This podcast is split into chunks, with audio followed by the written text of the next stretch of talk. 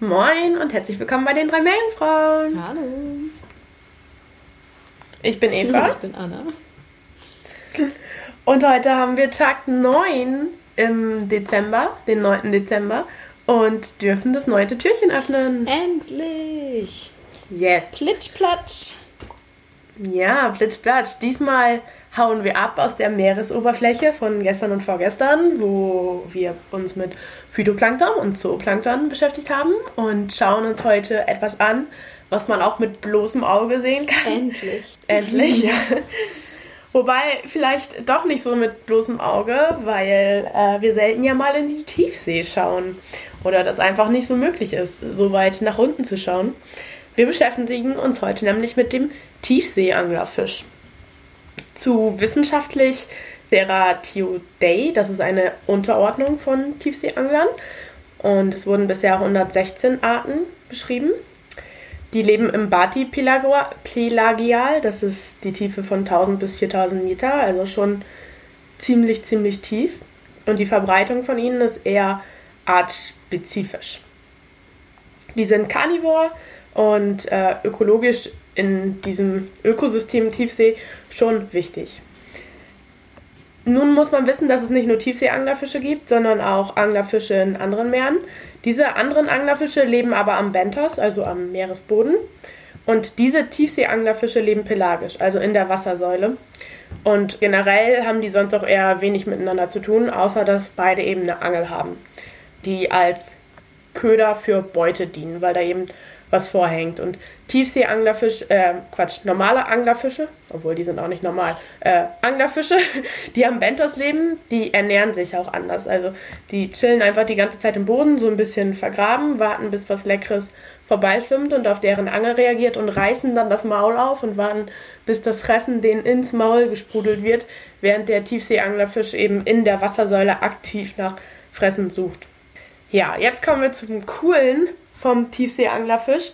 Die haben nämlich an ihrer Angel, die auch Eska genannt wird, also dieses, dieses Köderteil an der Angel nennt man Ester, Eska, was wichtig ist, um Beute anzulocken. Da haben die Leuchtorgane. Das leuchtet also vor sich hin.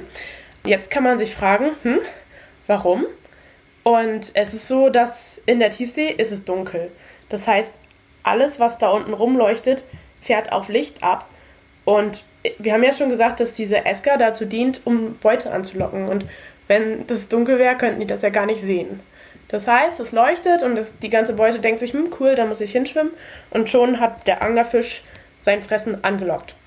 Diese Esker ähm, ist ziemlich kompliziert aufgebaut und deshalb gehe ich jetzt nicht ganz genau darauf ein, aber sie ist eben mit lumineszierenden Bakterien gefüllt, die dazu helfen, dass es leuchtet. Also das Leuchten kommt nicht von dem Anglerfisch, sondern von diesen Bakterien.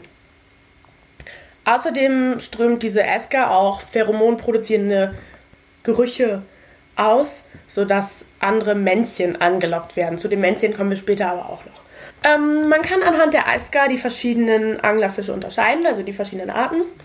Und alle Arten äh, einer bestimmten Gattung besitzen noch eine Bartel am Zungenbein, die leuchtet. Die leuchtet aber nicht wegen anderer Bakterien, sondern wegen von zwischen den Zellen liegenden photogenen Granulat. Man kann also sagen, dass zwei verschiedene Leuchtquellen am Anglerfisch sind. Einmal an dieser Bartel, das Teil des Körpers ist, und einmal an der Esker, was außerhalb des Körpers liegt, eben durch diese Bakterien. Und das ist ziemlich einzigartig in der Tierwelt, dass man verschiedene Mechanismen hat, um Licht zu produzieren. So, wie bei allen Tieren kommen wir zu der Fortpflanzung, was ja immer spannend ist. Bei Anglerfischen oder bei Tiefseeanglerfischen ist es so, dass ein sehr ausgeprägter Sexualdimorphismus ist. Was bedeutet das? Das bedeutet, dass Männchen und Weibchen unterschiedlich groß sind. Der ist super ausgeprägt bei denen. Das Männchen kann, äh, hat nur 5 bis 10 Prozent der Weibchengröße. Die sind also wirklich Zwergen klein. Man nennt die da deshalb auch Zwergmännchen. Und vielleicht mal so als Beispiel: der größte Tiefseeangler wird ähm, 1,2 Meter lang. Das bedeutet, dass das Weibchen über einen Meter groß ist und das Männchen ungefähr 10 Zentimeter. Nicht mal.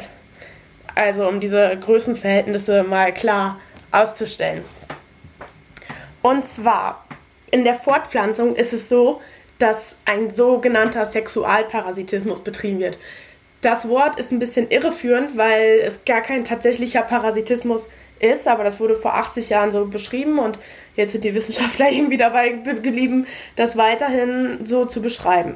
Dadurch, dass die Männchen eben so klein sind und das Weibchen so groß und generell in der Tiefsee es auch nicht so einfach ist, einen Partner zu finden, wachsen diese beiden quasi zusammen. Also wenn die sich mal gefunden haben, dann lebt das Männchen fortan fest mit dem Weibchen verbunden. Und das ist nicht nur, dass die nebeneinander her schwimmen, sondern die wachsen tatsächlich zusammen, zumindest in einigen Ordnungen. Die Haut wächst zusammen und teilweise auch der Brut, Blut, Brut, Blutkreislauf. Und von fortan wird eben das Männchen mit dem Weibchen durch das Weibchen ernährt, wie ein Embryo quasi. Dabei können die Männchen noch weiter an Größe zulegen. Die wachsen tatsächlich besser, wenn die an so einem Weibchen dran connected sind, als wenn die in freier Wildbahn leben. Und die Leichen zusammen mit dem Weibchen und irgendwann am Ende sterben sie auch einen gemeinsamen Tod mit dem Weibchen. Weil manchmal ein Männchen nicht reicht, wurden auch schon mehrere Männchen an einem Weibchen gefunden und der Rekord liegt bisher bei acht Zwergmännchen pro Weibchen. Anna, stell dir mal vor, du hättest so acht Typen an dir dran kleben, die du mit durchfüttern musst. Ich weiß noch nicht so, wie ich das finden würde, aber nun gut. Ja. Es gibt auch, also äh, generell so Anglerfische sind noch nicht so krass gut erforscht, einfach weil es schwierig ist, die zu beobachten. Ähm, ja, die, weil man eben in die Tiefsee runter muss. Also es, ich habe so ein Video auf YouTube gefunden, wie eine Forscherin voll begeistert darüber redet, dass sie eben so einen Anglerfisch in der Tiefsee gesehen hat, mit einem Männchen dran. Dass das total cool war und so. Also das kann ich mir gut vorstellen. Gibt auch eine Beobachtung an einer Art, dass die, wenn die eben dieses Männchen daran haben, dass es denen sogar möglich ist, nachdem die befruchtet worden sind durch das Männchen, ihre Magensäfte quasi ans Männchen ranzustülpen, damit sich das auflöst, damit das nicht mehr länger von denen profitiert, weil das zu denen dann nichts mehr nütze ist, wenn die durch den schon quasi befruchtet wurden. Ja, das ist so das, was ich zum Tiefseeanglerfisch erzählen wollte. Ein bisschen gruselig, aber sehr einzigartig auf jeden Fall. Spannend, was die Natur da im Tiefsee so fabriziert hat. Verrückt. Ja, ich würde so einen gerne auch mal live sehen. ich finde, die sehen ganz schön gruselig aus. Ja, auf jeden. Auf jeden. Cool, das war's für Tag Nummer 9. Heute mal ein bisschen was Leuchtendes in das dunkle Wetter hier. Sehr schön, vielen Dank, Eva. Gerne. Dann bis morgen. Wir hören uns morgen. Tschüss. Ciao.